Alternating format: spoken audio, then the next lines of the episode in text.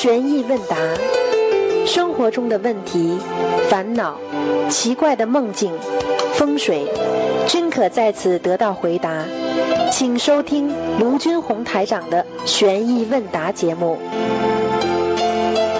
好，听众朋友们，欢迎大家回到我们澳洲东方华语电台。今天是二零一八年三月十八号，星期天，农历是二月初二。好，下面就开始解答听众朋友问题。喂，你好，嗯，喂。你好，喂。你好，喂，师傅好，你好。弟，子给师傅请安，谢谢。师，傅辛苦了。谢谢。嗯，喂，师啊傅听得见吗？听得见，请讲吧。啊师傅，呃，我帮同学问一个梦境，嗯。呃，就是他呃在睡觉前就迷迷糊糊睡着的时候，会看见呃在像在天上有一个呃弯角的那种古代的那种大房子，就特别像呃我们就是新出版的《佛言佛语》第二册里面的那个就是那个古代那种嗯弯角的那个房子，然后发着白光是什么意思？啊，在天上，他看见天上的房子了，嗯。但是他感觉就是这幢房子是他的。哎呦，那在天上已经有自己的房子了，嗯，很厉害。就是意思是他就是修行，呃，修的天上有房子，还说是指莲花的。应该是他过去就是天上下来他的房子，哦嗯，。很厉害。但是在嗯，但是在那个时段，就是同一天，然后呃，有同时有两个同修也一一起看到了这幢白房子。哦，是吧？啊，嗯，那他他当时感觉这个房子是他的是吧？对，当时感觉这个房子是他的。嗯，有这个两种可能性都有，要么就是他天上下来的时候，要么他自己修成了。因为我们在人间只要有莲花，嗯修得好的话，到天上就有房子的，都是大房子，嗯嗯。嗯，很厉害。那有一，对，就是那有一次，就是呃，有一个同修就看见，呃，梦见就是有一朵莲花里生出了一样的这种房子，啊对对跟那位同修描述的是一样。啊，那就是修出来的，百分之一哦百，修出来的修出来的，哎，但是他说那幢房子就周围也没有东西，就只有他这自己的一幢，哎呀，傻了，你想到哪里就到哪里呢，嗯。是不是只因为这位同学呢，他就是呃比较在家里就是自自己修行，然后也出去度度人，就是说不太和别人啊不不不不不不，天上的房子全部都是很干净的，嗯，嗯对的，就像人家别墅一样的，他当然是一幢幢的，他要出去他就出去，他是清净啊，他是清净地呀、这不懂啊，哎，嗯，好，感恩师傅。我告诉你们，莲花就像就像什么，就像一朵，人家说起来就像一个，就像他这朵莲花可以生出万事万物，在天上，你只要有这朵莲花，你想要什么就有什么，听懂吗嗯？？就是，呃，听得懂，感恩师傅。嗯，呃，师傅还有一个梦境是，呃，我梦到就是我和呃其他很多同修，然后在一幢大房子里，然后呃就梦见说这个板块它地震了，然后就冲向一个像海岛一样的地方，然后水就漫进了这个房子，但是我们里面的同修都没有事情。然后这个呃水漫进来以后，马上又退回去，退回去我就看见桌子上的书啊什么瞬间就变干了，请师傅慈悲开示，嗯，这个会碰到点麻烦，会碰到点麻烦，嗯，但是我们的佛友没事，嗯，是不是也是指我可能就是所求的事情也会有点阻碍啊？应该是，嗯，应嗯，该是，嗯，那要多念小房子对呀、但是最后还是没什么大问题的，嗯。哦，还有就是看看他住的所居住的地方，过去经常有没有发大水，嗯，就这两种。好，感恩师傅。呃，师傅我没有问题了。好，师傅我呃四月份有个考试，请师傅慈悲加持。好，好嗯，我，们现在在外面渡人，好，感恩师傅，嗯乖孩子，师傅辛苦了，感恩师傅，师傅再见再。见，嗯。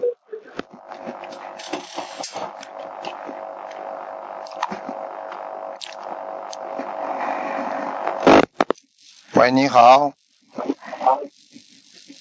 喂，哎哎，师傅好，哎，师傅稍等。嗯，哎，呃，师师傅你好，师傅。你好，你好，嗯。哎，师傅好，弟子给师傅请安，师傅。嗯，谢谢，嗯。哎，师傅，今天是二月二，龙抬头。呃，从传统文化角度，您给讲讲二月二吧，这个龙抬头。嗯嗯嗯嗯。一般的讲嘛，都是新开始呀，新的起点呀。嗯。就像人家元旦一样的，他就是啊，开年的第一天就叫元旦嘛。就是原始啊啊，就是说可以给你带来吉祥。龙抬头就是说你自己可以在可以在这个时间内做很多的事情。从现在开始，你可以有很多的抱负啊、理想。其实用现在话讲，就叫走上正规呀。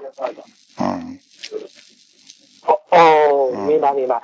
那那今天的放生啊、念经啊、许愿都非常非常好，是这样吗？是不？非常好，嗯嗯。其实中国很多的节气，有的呢没有太大的意义，因为是根据农村的那种播种啊、耕耘啊这种季节而来。但是有的呢，它的确对人是非常有啊作用的，就是讲到跟天和地啊人啊都三合一，都有一种啊附，就是一种附带的联系。所以像这种龙抬头的日子，就是我们人要重新播种啊自己的善良呀，播种自己的纯洁呀。其实它也是个节气了，讲到底，嗯，明白了吗？嗯。哦哦，对对对，是惊蛰。啊，惊蛰呀。是惊蛰。嗯。嗯嗯。好的，谢谢师傅的慈悲开示。师傅，今天二月初二也是济公菩萨的圣诞。当时你说济公，当时师傅问我济公菩萨的愿力是什么？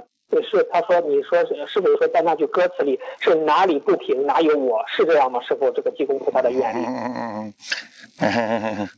对呀，济公菩萨就是他。他他就是说，在扶正，帮助人们改变自己的丑恶的心态，帮助人们调节呃这个内心的纯洁，帮助人们啊在人间啊克服五欲六尘的啊阻碍，帮助我们能够知道什么是正啊，对不对啊？你看看哪有不平哪有我？前面那句是什么了？哦，明白了，明白了。好，谢谢师傅的慈悲开示。师傅，呃，下一个问题，我，我们就是读的《波罗波罗蜜多心经》里有一个无无有恐怖，这个恐怖和我们是我们人间说的恐惧是一个意思吗？师傅，这个应该是一样，应该是一样。心经里的恐惧和恐怖都差不多。恐怖呢和恐惧呢，一般的来讲呢，稍微有一点点差别啊，其实道理都是一样。恐惧是什么呢？对外来。对外来的东西突然之间发发现它的危害性，然后产生的这叫恐惧。比方说一个东西爆炸了，哎呦，这个炸弹的声音让你感到非常的恐惧。恐怖呢，产生一种无形的想法。比方说，不知道他会不会弄你，不知道他会不会。让你遭到什么灾殃？你今天开车出去，你知道今天天天时不好，会出车车祸，你就非常恐怖的在开车，因为你不知道何时何地突然之间给你造成了伤害，这就叫从内心发出叫恐怖。所以无有恐怖是指的内心深处所产生的一种部位心。如果是恐惧的话呢，就是说惧怕 啊，当时发生了让你看见了，你会感到很惧怕，所以恐惧，明白了吗？哦，明白了，谢谢师傅的慈悲嗯开示。师傅，下一个问题，昨天在图腾节目，你给一个我看一个盲人说他在天上天牢呃就两关天牢两千五百年了，他这个两千五百年是不是天上一天，人间天上呃天上一天，人间一年？他这个是怎么个概念呢？两千五百年？什么概念？就是也是很快呀。因为你看呢，它它顺时针和逆时针它都是这样。你比方说我们人间啊，我们人间一年天上的它是一种感觉呀，感觉一年，天上的一天的感觉相当于人间要口一年，明白吗？哦。啊，这就其实这就是一个，这就是一个我们说相对论了啊。相对论，相对论是什么呢？你对某一件事情的感觉，那是最重要。我问你，你上班八小时和你跟师傅开法会八小时，你说感觉一样吗？不一样吧？那个我完全不一样，绝对不一样，百分之百不一样。哎，你上班的时候你觉得一分一秒都这么慢，难过。你跟着师傅开法会啊，笑笑啊，听听啊，呀，鼓鼓掌啊，一会儿三个小时就过了，对不对？对对对对，这就叫相对论。天上因为是极乐世界，天上是非常啊快乐的世界，所以天上它一天很快就过去了。可人间呢，因为苦啊，所以它相对来讲，它人间的日子难过，它就是一年。实际上它是一个相对的，明白啊，并不是绝对的，这是一个。那么他关两千五百年来讲讲的话的意思呢，也就是说，人家在天上是一天，他在里边也是一年，听得懂吗？哦。那么两千五百天嘛，两千五百年嘛，也就是两千五百天吧，嗯。哦，哦，明白了，明白了，明白了，是一种相对的。那是，嗯，你讲啊，喂。啊，师傅，您看的这个两千五百年是脑子里蹦出来的，还是查到他的档案了，当时看到这个两千五百年？脑子里就出来的呀。因为我在问的时候，哦，明白了，明白了。我在问的时候可以看到图腾，有时候你知道一个人，并不是说你看到他的啊，看到他的头像就并不能知道所有的呀，嗯，对不对呀？啊，你必须要知道有些是文字呀，这个不一样的呀，概念不一样。对不对呀？啊。哦。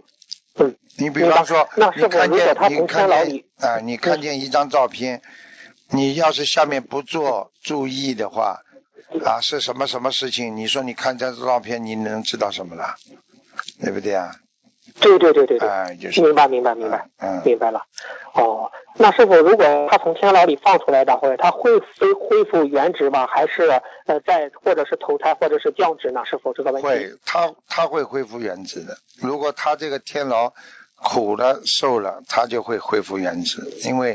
因为他很多人就是这样，很多人被天上拉上来，虽然是拉上来了，但是你必须把人间的这种业报要报掉，你才能恢复天职。因为你到了人间做了很多的业和很多的恶嘛，你必须要报掉嘛。你要做天牢呀，没办法的，天牢都是个好地方。嗯，天牢比比地狱不知道好多少。嗯。哦，明白。那是否，如果嗯，如果他从天牢里放出来的话，呃，小房子是起作用，还是礼佛起作用呢？还是都要都要房子，小房子，小房子，嗯。其实，小房子，其实天牢天牢没有什么，它就是限制你的自由呀。哦，明白了，明白了。哦，是然后呢？然后你在天牢里边的话，你还是有一定一定的空间的自由度的，只是限制你自由，不让你到处跑。而且呢，知道你是在人间刚上来犯错的，被拉回来的，你会有一种自己自责的内心的，就是每天在在在自责，让你在改变，就是这样。啊，就是这样，实际上就是人间的内心之牢狱呀，并不是像他这种，又不是说这个天牢里边真的非常可怕的啊，怎么怎么刑具啊，没有的啊，天牢限制你的，限就是你没有自自由，然后你这自己的内心把自己内心锁住了。我跟你讲一句话你就明白了，很多人在人间陷入天牢的是什么？忧郁症啊。自己解解脱不了哦，明白了，明白了。心里把自己关到天牢里了，明白了吗？嗯。哦，明白了，明白了。谢谢师傅的慈悲开示，啊，谢谢，谢谢。那师傅。嗯，我再问一下，你看你昨天不是看了一个图腾吗？那个人的业障比例，他到了百分之四十多了。师傅要说他是口业，要需要念呃需要念五十多倍的礼佛。师傅，如果他把这个您开的这个礼佛的数量真心的念完之后，他那个比业障比例还会下来到以前那种比例吗？师傅，就很快就降下来了吗？师傅，这个问题。会会会，嗯，但是比方说你哦，你比方说你这个做了一个坏事是十，你。念啊念啊念念到最多八，嗯，七啊八，啊，你会不？你不可能全部化掉的，毕这毕竟已经造过业了呀。哦，那那如果他嗯，师傅你给开出的礼佛的数量，他念完了会回他比如一个人的业障是百分之十，他做了一个错事成了百分之二十，师傅给他开出礼佛的数量，他念完之后有百分之二十，马上恢复到百分之十吗？师傅是这样吗？师傅？恢复到十二。哦，为啥呢，师傅？因为你说你让一张纸上写过字了，你把它再怎么擦，你有没有痕迹了？有有有有。好了，哎，明白了，这可不要讲了。原来是这样，不可能的。明白。你今天你说，谢谢师傅的你今天说一个人离婚了，心里很痛，最后呢学佛念经放下了，你说他放下了百分之一百吗？不可能的，讲起来也会难过，但是至少放下了百分之八十了吧？对对对对对，明白了明白了啊！谢谢师傅的慈悲开示。师傅问一个问题，就是说现在。就是说，这个孩子不是遇到那种青春叛逆期嘛？啊，嗯，确实变化很大的。面对这种孩子的青春叛逆期，家长如何？呃，学学佛的家长如何去教育孩子呢？这个问题。嗯，这多念经呀，多让他都懂道理呀。嗯。叛逆期嘛，实际上这种时间呢，只是有点有点不开心，但是你还是如理如法的教育他，他这种叛逆期完全能控制的。就像一个人一样的，他有叛逆心，但是你好好的教育。嗯。所以为什么教育是特别重要的，对不对啊？对对对对。你看人家新加坡。他就是法律啊和他的教育特别严格，所以他们不不犯罪率几乎要没有的零一样的。他们新加坡的规矩，你要是到了卫生间，你用完啊小便之后，你如果连个水都你都不安一下冲一下的话，你被人家边上发现了，你这就叫犯罪哦。哦，你想想，就说你人的不自觉，也会造成你的犯罪。其实这种罪虽然很轻，可能上法庭也就是判你呃一天社会劳动，但是你说丢脸吗？你会搞出很多问题出来了，哎，就说明你没有功德的一个人，没有功德了。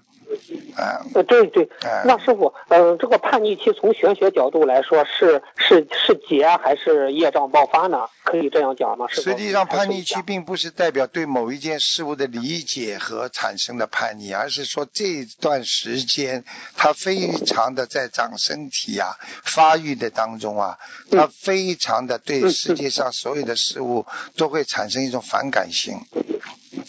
你比方说，举个简单例子，你到一个单位去上班，你刚去的时候，你不是很开心吗？你过做了三个月，你就会腻了，反不喜欢这个工作了，因为这实际上，当你不开始喜欢的时候，你已经有叛逆的心了。哎呀，天天这么做，天天这么做，要做一辈子啊！哎呀，苦死了，就是这样，这就是人的叛逆呀。哦。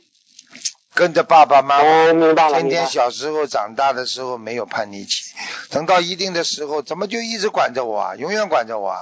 叛逆来了呀，实际上也是一种心理调节。从心理学上来讲，就是一种心理调节，对不对啊？在你你比方说物理物理现象，你物理现象也可以做一种调节，那你心理现象也可以做种调节，对不对呀？如果你在人间出现感情现象啊，感情好和不好都叫感情现象，在心理学上讲，其实也是一种调节呀。你感情上也可以调节，所以这个世界上不存在叛逆期，只是你说，哎呀，你看这孩子呢，啊，就这样就这样。其实有些孩子从小生出来就不听话，根本没有到叛逆期的时间。你说说看，你怎么来讲他叛逆不叛逆呀？哎呀，就是一种心理，是的，心理障碍了。讲到底就是心心理学上讲就叫心理障碍了，明白吗？哦，明白了，明白了。啊，谢谢师傅的慈悲开示。那师傅，现在人情绪波动特别大，前你可能前脚跟还跟你好的不得了，后脚就马上闹翻了，说翻脸不认人了。这是这是否属于是天时很快的一种表现呢？还是属于什么呢？是否，好好几种现象存在在这些里边。嗯嗯。你比方说，现在报应报应如影随形，报应快。刚刚你对他好，他马上哎呦恨不得哦。哎呦对你好的嘞，刚刚对你不好，你不不骂掉难受的，或者不告他难受的，就是人的现在末法时期，这是天时的影响。但是从另外一个角度上来讲呢，人的修养缺乏，这个 education 教育教育道德的伦师，这就是为什么要提倡中华传统文化，明白了吗？对对对对，啊，这就是因为过去哪有律师这个行业，大家讲话都很守信用的，现在人不守信用嘛，所以才会有律师。所以一个人的道德缺陷，会造成人的这个智慧的智慧的缺陷。没有智慧的一个人，那就形同一个啊，形同一个这个这个我讲的不好听啊，就是一种啊正常的做的一个凡人的那种境界啊，天天很烦呐啊，天天的做的一些啊尔虞我诈、你争我斗、为名为利啊啊，就是这种意思。所以要学会修养，要懂得教育。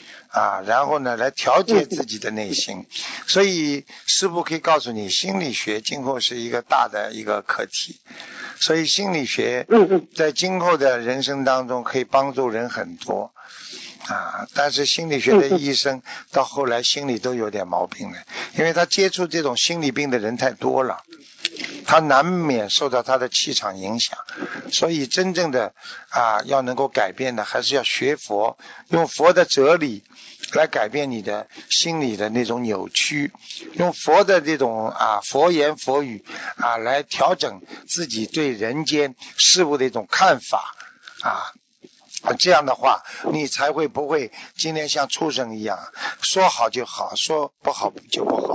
举个简单例子，你刚刚给吃狗给狗吃个东西，你踢它一脚，它马上冲上来咬你了，这就是动物的习性，对对对对，对不对啊？啊，这人不能这样啊！对对对，那人为什么现在会刚刚跟你好，马上就翻脸呢？因为他现在动物的习性越来越多了，而人的道德水准各方面都在下降，这就是我们有待于解决的问题。所以学佛啊，学学传统文化就是改变呀。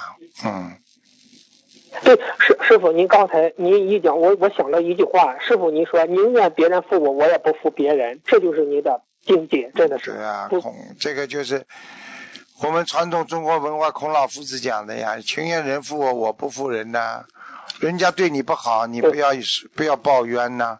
啊，他对你不好，你对他好一点，等到哪一天他出事了，你心里不会难过啊，因为你对他好过了，你对他好过了，你没有对不起他，否则人家出事了，你就感觉对不起别人呢。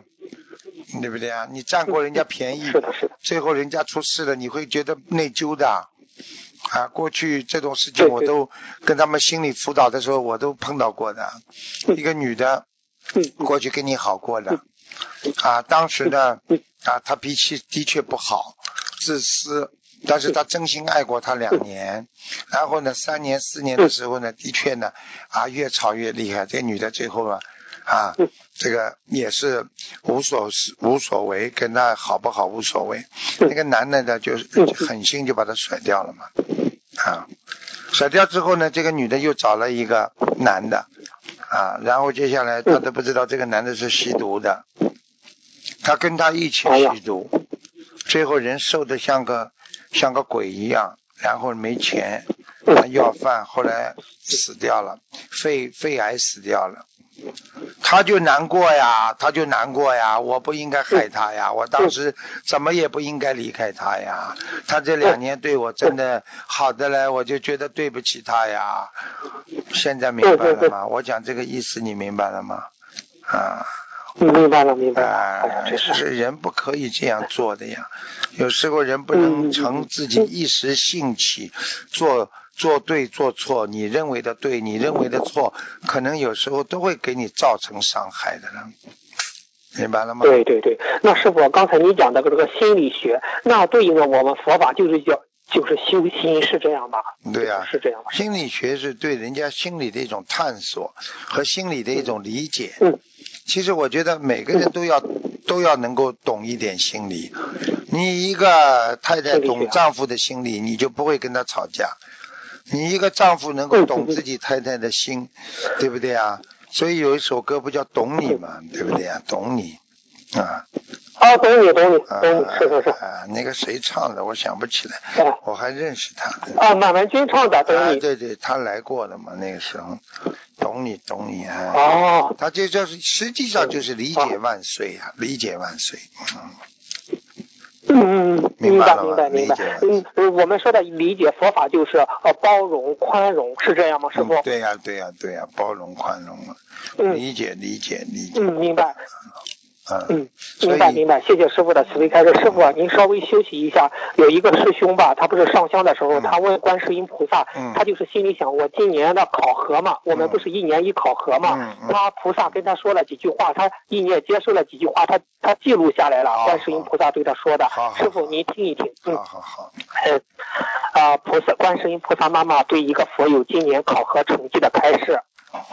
你的考核极不理想，离母亲和师傅对你的期望还差得很远很远。人间的这些留恋太多，在人间没有修好，如何回天？母亲希望你坚强、明智，开启大智大慧，遇事沉着冷静。只有你好了，才能帮助到其他众生。弟子们在人间的考核还差得很大，不要以为念念小房子。住几个人就能上去，这些离众菩萨的考核还差得很远。首先，你要有出有你要修出出离心；其次，你要有为众生着想的心，要有大慈大悲之心。二零一八年的考核就是你有没有一颗为苍天大众着想的心。菩萨妈妈想告知所有的佛子们：好好修心修行，莫要贪恋人间的一点小恩小惠，好好的跟随你师傅精进修行，一世修成。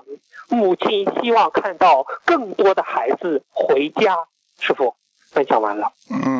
非常好，观世音菩萨总是像母亲一样对我们真的无微不至的关怀和关心啊，明白了吗？嗯。对，对，师傅，您开示一下。嗯，观世音菩萨说，二零一八年的考核就是你有没有一颗为苍天大众着想的心？你开示一下吧。为什么今年是这个要求呢？师傅？为苍天大众，实际上就是行菩萨道呀。菩萨就是为苍天大大众的呀，对不对呀？你在这个世界上，实际上很多事情还是自己要要学会为众生、为别人呢。一个人师傅讲的要求严格一点，一个人为自己，只为自己，不为别人，那这个人活的就是个耻可耻的人呢。我问你，你在生活当中碰到那些自私的人，你你说你讨厌不讨厌？非常讨厌他。这个人自私的嘞，就知道自己，从来不知道别人的。小气嘛，小气的嘞。对对对。讲话嘛，都一一句都不肯让的，对不对呀？做事嘛，从来不肯努力的。对对对。你说这种人谁喜欢呢？对不对呀？是是，对师傅说了，得理还要让人三分呢，是吧？啊，这种人就是素质很差。素质非常的差，这种人就是我们说，也就是也就是一种粗人，也就是一种啊，过去说人家骂人的叫叫是为自己的人叫贱人呢，很贱的；为众生的人呢叫圣人呢，啊，为自为只为只想到自己叫小人呢，对不对呀？啊，对对对对，啊，只为自己叫凡人呢，啊。是，那师傅，那你你看菩萨说的一句话是，弟子们在人间的考核还差的很大，不要以为念念小房子渡几个人就能上去，这些灵离众菩萨考核还差的很远。那嗯，他这个差的很远是还有哪些考核啊？呢，师傅？就是众善奉行啊，诸恶不作呀。众善奉啊，你现在很多人讲老实话，你虽然在做渡人，虽然在做好事，你回到家里还在做坏事啊。举个简单例子，你说做菩萨怎么这么容易？你要是在家里就是行夫妻道，那也叫做畜生事呀。你说你做菩萨的了，做菩萨怎么可以呢？不可能。这法师为什么叫离菩萨近呢？因为他们已经戒了，守戒了。你说人，你说正常的生，你说讲的不好听一点，正常的生孩子啊，什么做人呐，受这种痛苦啊、肮脏啊那种事情，对不对？你说对父母亲很孝顺，但是你杀鱼杀肉。啊，吃吃吃肉吃荤的，你算不算饿了？你当然算饿了。你以菩萨的境界来一看，你就是你就是脑子里多喜欢个女人，多喜欢个男人，你都是在作孽，你都是在犯恶。你这种人怎么上天呢？怎么做菩萨？菩萨会有像他们这样吗？所以这种不要太恶心了。所以这种事情，人家说我夫妻怎么不可以做夫妻之事啊？你去做呀，那么你就是人呀。那你做什么菩萨？那自己就投人。啊，你你做什么菩萨了？你做菩萨嘛就不能做呀，很简单了。对，对不对呀？你说吹个牛谁都吹，对对对，谁都吹，那你你就不能吹？你是学菩萨，你要做菩萨就不能吹牛。啊，对不对啊？对对对。啊，那个杀到银王酒，对不对？你说我打个蚊子，你做菩萨就不能打，对不对啊？你说我拿人家一本书了，有什么关系啊？过两天还给他，就是不能拿，因为你是菩萨，菩萨不会偷盗。好了，就这样要求的呀。嗯，明白了，明白了。那师傅，菩萨说，首先你要修出出离心，其次你要有为众生着想的心，要有大慈大悲之心。那师傅，大慈大悲之心的基础是不是出离心啊？师傅？对呀，出离什么意思了？出离人道呀。人做的事情你不要去做，做人做的事情你不要去做呀。菩萨做的事情你才做呀。所以法师嘛就是要处理了呀。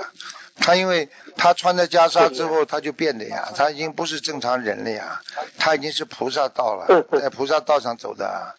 他只是表面上是人，他他做的事情都是菩萨的事情呀，对不对呀？所以要出离心，出离心就是你说出离心，菩萨会跟人家争不啦？菩萨会为名为利不啦？啊，菩萨会搞人不啦？啊，菩萨会搞人。你这样一想啊，就解决了，明白了吗？嗯。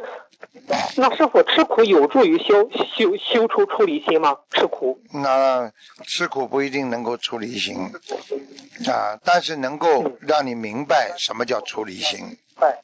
吃苦的人能够明白什么叫出离心。比方说佛陀当年在菩提树下啊啊，这个在在打坐啊，在修，他修啊这个修到的是啊他的悟性当中修到的是空啊口空啊从苦得到空啊，那么你知道空了之后，这世界一切都不可得，你说你会跟人家争吗？对不对啊？你看人家现在跑过来跟师傅说：“哎，师傅啊，对不起啊，你坐这个位置啊，你说我会去为为这个位置给你争，你为什么不给我放在当中啊？”你为什么把我放在边上一点啊？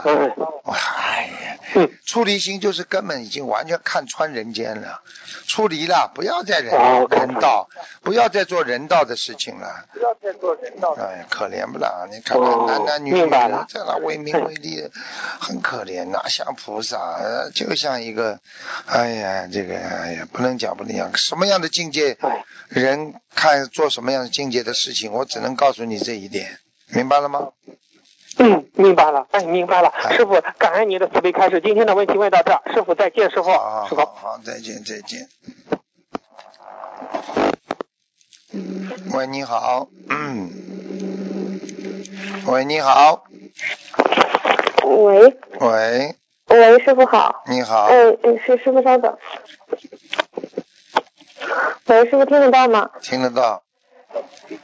嗯嗯，嗯，师傅好，嗯，请教师傅几个问题，呃，嗯，师傅师傅等一下，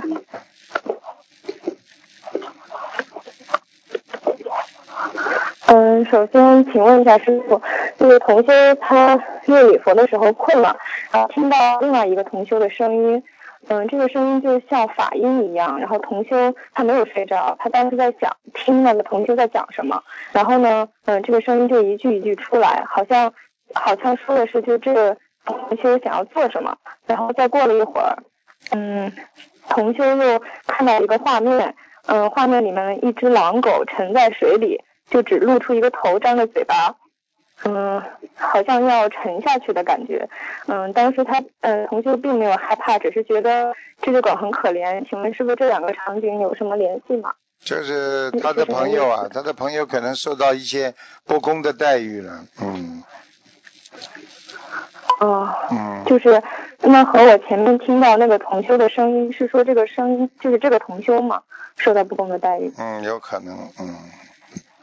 哦，嗯，那，嗯，那需要我就是听到这个声音的同学做些什么吗？认识的嘛，就给他。祈祷祈祷啦，念念经啦，都可以。如果不认识的话嘛，那就不要管了，没办法。呃，认识的也是同修。啊，那就给他，如果你愿意帮助他们，给他念一张小房子喽，也可以。啊，好的，嗯，明白了，感恩师傅。嗯，师傅就是，呃，就是在他听到这个声音的时候，他是在念礼佛嘛，他是困了，然后他念礼佛是在针对他。就是弘法上面可能出现了一个疏忽和错误，呃，师傅跟这个有关系吗？有，嗯嗯那就是念礼佛的同修啊，还要继续为这个事情念礼佛吗？嗯，念几遍嘛就好了。啊，好的。那这个同修也向师傅忏悔，就是他因为疏忽和就导致了一个一些错误，然后请菩萨和护法菩萨还有师傅原谅。错误要看的，什么果要看什么果的。大大的果报的话，那就不是说请菩萨原谅能解决的。嗯，他就是呃，可能在就是呃做一些呃像文字方面的东西，可能会出现一些自自己的理解错误，导致可能呃。这个应该没什么大问题的。嗯。啊，好的，感恩师傅。嗯，师傅，然后呃，一个同修他在睡前就是出现了一个画面，画面是澳洲的观音堂，然后呢，他当时就在想师傅应该也在，然后当时他就把脑子放空，嗯，接着呢就出现一个画面，就师傅回到上海了，和几个同修在吃饭，然后一个同修说师傅最喜欢待在龙泉了。然后，但是这个同修过程中是没有睡着的，感觉是在意念中出现这样一个画面。请问师傅，这个是他想出来的，还是有什么意思？什么龙泉啊？待在什么？就是这个同修说，师傅最喜欢待在龙泉了。那个龙龙是天上的那个龙，泉是泉水的泉。龙泉是不是个地方啊？对，因为他当时想也是一个地方。嗯。但但是他不知道这个有什么特别的含义吗？有可能嘛，是天上某一个地方。嗯。哦，嗯，好的，嗯，好的，感恩师傅，嗯嗯，师，请问师傅，就是，嗯，佛陀说过，就如果若菩萨不住相布施，其福德不可思量。请问师傅，就是无相布施和福德是怎样的一种关系？无相布施呢，就是你做了好事啊，做了布施之后啊，财布施、法布施、无畏布施啊，你布施出去之后呢，你不着相，不着相的意思呢，不要把它作为一种功德来计算。你不计算，护法神菩萨都会给你计算。那么你功德就无量了吗？就举个简单例子，你在人间做件好事，你不要去告诉了别人，告诉东，告诉西，你看我做好事了，那你不就最后雷锋就出来了吗？对不对啊？啊。哎。嗯。你想想看，你越不想出名越出名，你越想出名的人越出不了名。你不想有钱的人，有的时候就有钱了。你天天想有钱的人，越想越穷，明白了吗？嗯，明白了。师傅，就是福德是不是对我们也挺重要的？就是除了我们生活中多帮助别人、无我利他、多做功德。对呀，有福的人才会有道德，因为没有福的人连道德都没有。你去看那种杀人犯的那种，都是穷凶极恶的，穷第一个字，听得懂了吗？穷了他才会去做这种事情，所以一个，所以过去说人家说穷穷乡僻壤就出强盗了，对不对呀？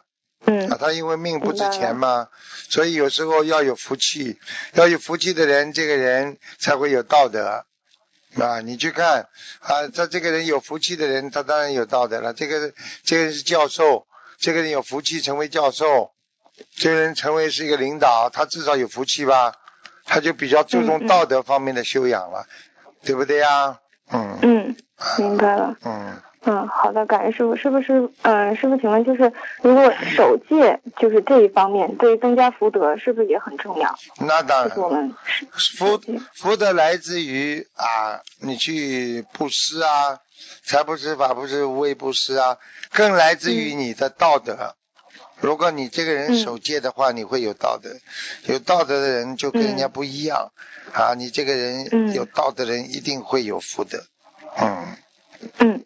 明白了，明白了，守戒，守戒很重要。嗯，你说说看，你守戒，你不讲妄语了，人家尊敬你吧？嗯。你不杀生，人家会尊敬你吧？对不对呀？啊，你不邪淫，人家就把你看成好人呢，就这样。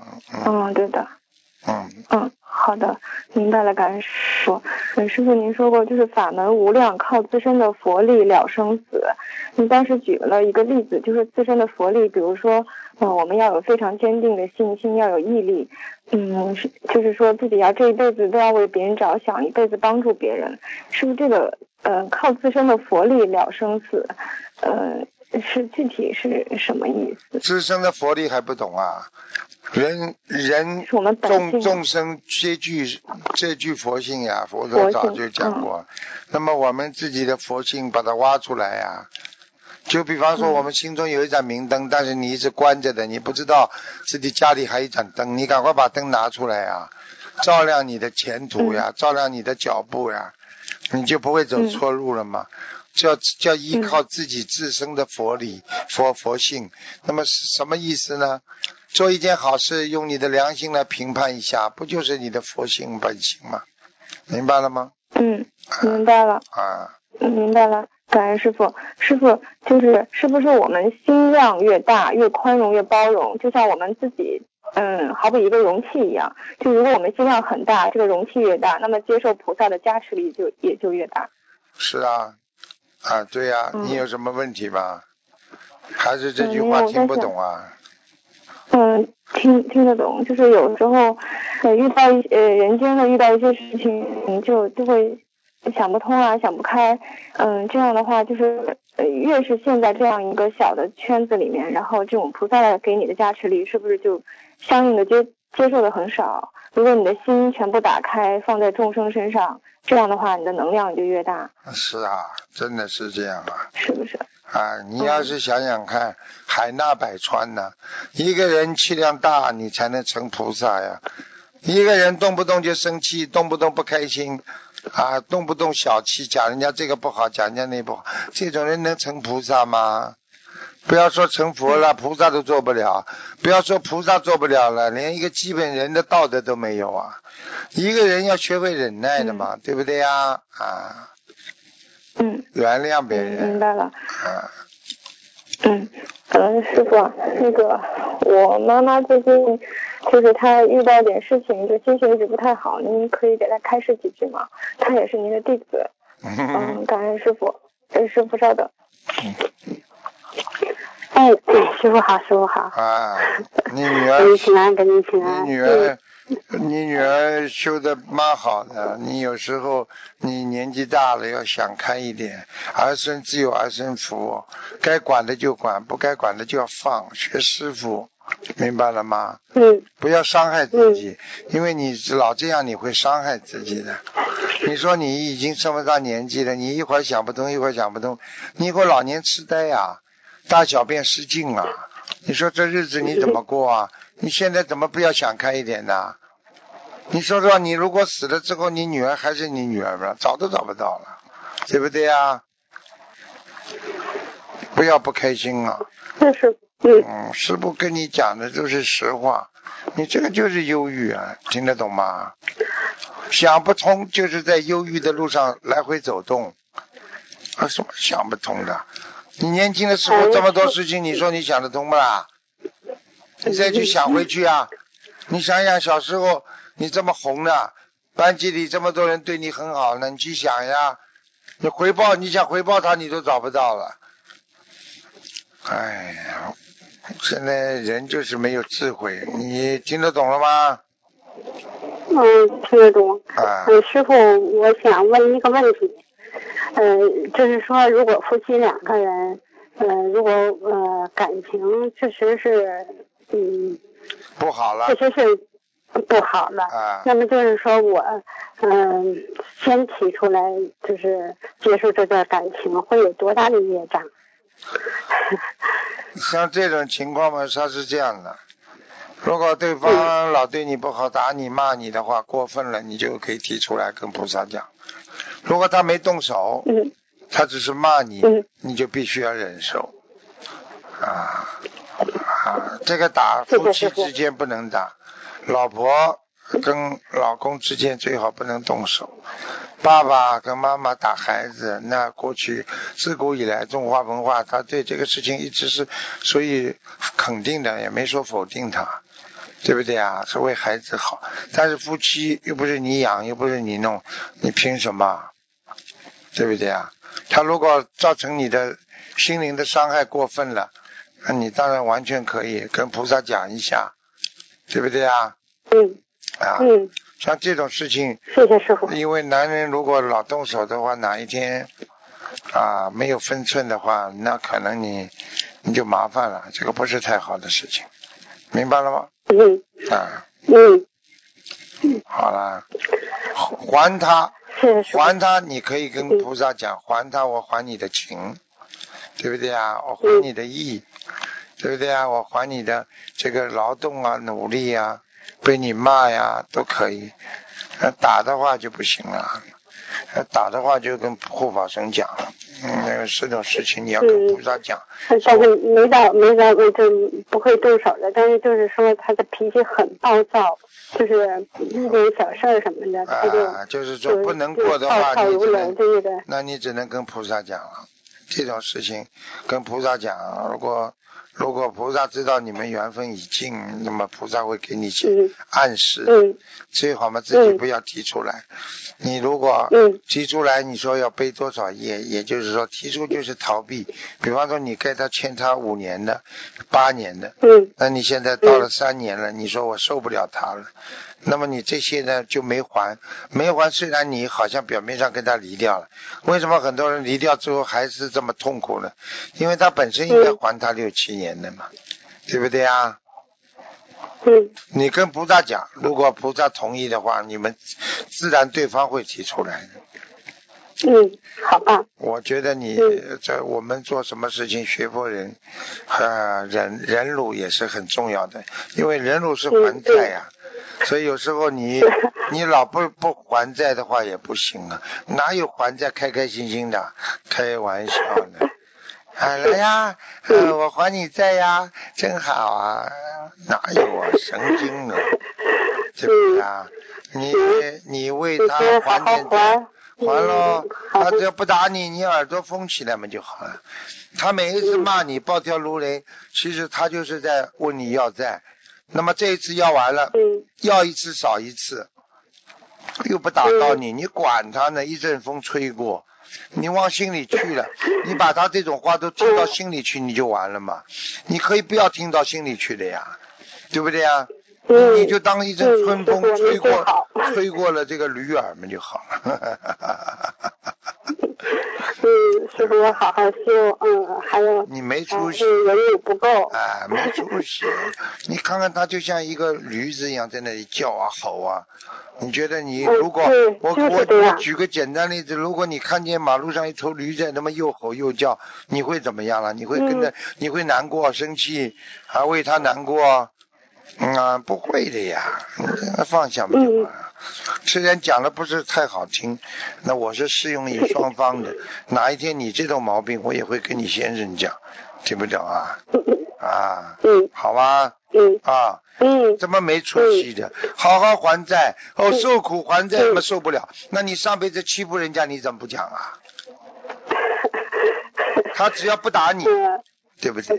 都没问题。嗯，让他骂两句，骂两句，骂一次少一次，骂一次少一次，骂到最后还完的时候，他就会提出来，我不要跟你过了。嗯，那就再说。听得懂了吗？好。他不骂完的话，他不会，他不会有这个结的，他不会有这个缘分灭尽的。嗯。好了好了。好。一点你就通了不就好了。嗯。好吧？嗯嗯，嗯，祝恩师法体安康啊！感恩好，观。世音菩萨，感恩师嗯傅，再见，再见，嗯，再见，师傅。师傅再见。再见。现在看到师傅怎么调节，帮助人家解脱心理烦恼了吧？好，听众朋友们，因为时间关系呢，我们节目呢就到这儿结束了。非常感谢听众朋友们收听，好，我们下次节目再见。嗯。